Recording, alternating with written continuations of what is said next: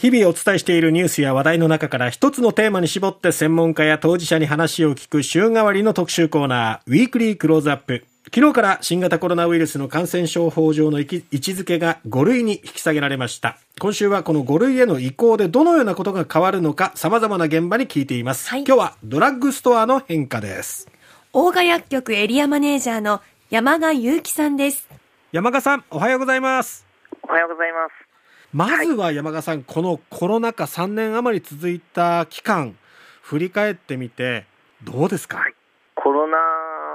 初期、ええ。私もちょっと天神から少し離れたあの別府っていう、はい。えー、町のドラッグストアに赴任したんですけれども、ええ、あのいきなりマスクを求めて、まあえー、または消毒薬を求めての行列ができる日々でしたね。毎日。特に2020年コロナ禍に入ったすぐの時っていうのはマスクも品薄手に入りにくいなんていう状況がありましたけどもドラッグストアの対応もやっぱり大変だったでしょ、えー、そうですね。もう本当になかなかこう個数制限だったりとか、えーうんまあ、お客様の対応っていうのはもう本当に毎日いろいろお叱りの言葉とかも対応で大変でした なんでないんだなんていう声が浴びせられたわけですか？ええそうですね。そう言われましてもっていうのが本心ですよね少しでも多くのお客様に行き渡らせたいなっていう思いでやってましたね。もう毎朝オープン前から行列ができてて、まあ、スーパー併設店なんですけど、2階の駐車場までも行列が、はい、当店に来るお客様の列ができててっていう日々ですね。それが、まあ、いろいろ対応も進んでいって、マスクも行き渡るようになって、ドラッグストアも売れ行きといいますか、はい、求められる品っていうのも変化が出ていったんですかね、その後は。そうですね、その時々によって、まあ、状況によって売れるものも変わってはいましたね。まあ、マスクも消毒薬もさることながら、まあ、コロナに関する商材はテレビの報道とか、ええ、まあ、そういうのにも影響されましたね、うがい薬や、まあ、体温計もそうですし、熱さまシートとか、まあ、あとコロナの、えー、ワクチン、ええ、副反応に関する商材、解熱剤、うん、うん、とかですかね。ワクチンが進むようになってからは、そのワクチンを打った後の副反応に備えるための薬などを求める方が増えたわけですか？ええ、解熱剤の中でもあのアセトアミノフェンっていう成分ですね、の市販薬を求めて来られる方がまた問い合わせが多かったりとか、ええ、あと抗原キットですかね、はい、コロナの、はい、なってるかどうかの簡易キットみたいな問い合わせとかもすごかったですね。今までは目の前のこう対応に追われてきたことだと思いますので、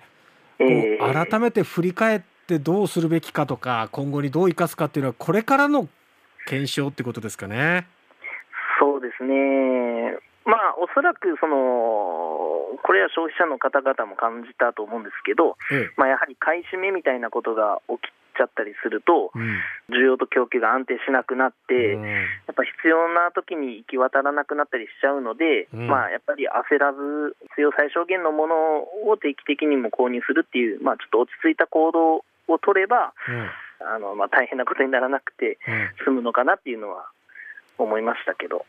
いかにこういう有事の際にでも冷静に落ち着いて対応するか行動をするかっていうことがやっぱり重要っていうのは身に染みましたよね。そうですね。それは一番感じますね。その新型コロナウイルスが5類へと移行することで今後ドラッグストアにはどういうこう変化がありそうですか？そうですね。もう現在少しずつ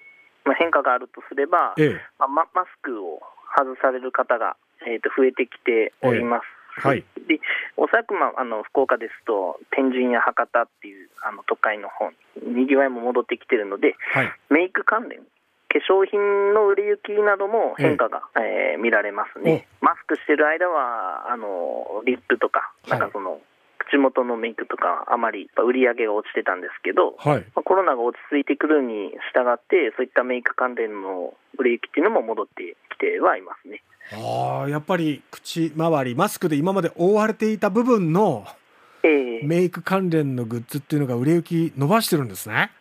そうですね、化粧品全般が、あのあの展示博多にはそういった化粧品専門店とかもあるんですけれども、えー、まあ、そちらにもお客様がどんどん戻ってきてるような感じで、その辺も売れる商材っていうのは変化があるのかなとは感じますね。あと5類に移行することによって新型コロナウイルスに対しては、まあ、自己管理っていうのが求められるなるんですが、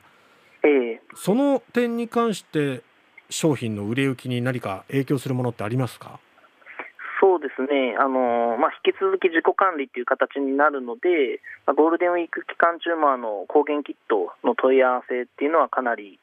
多かったですし、ええ、あとあの弊社がウーバーイーツのその医薬品っていうのも行ってますので、はいまあ、コロナに関する商材、まあ、熱さまシートだったり、まあ、栄養補給の、まあ、ゼリーだったりとか、OS1 ドリンクとか、なんかそういった、あと医薬品もですね、咳止めだったり、解熱剤っていうのも、注文は引き続き増えてるのかなとは感じますね。ウーバーイーツ版で医薬品などをこう届けるっていうのは、いつ頃から始めたんですか、えー、昨年の12月ぐらいですね。はい、試験的に始めて、今ではどんどん導入店舗が増えている状態ですね。これはでも自宅療養をしている方なども、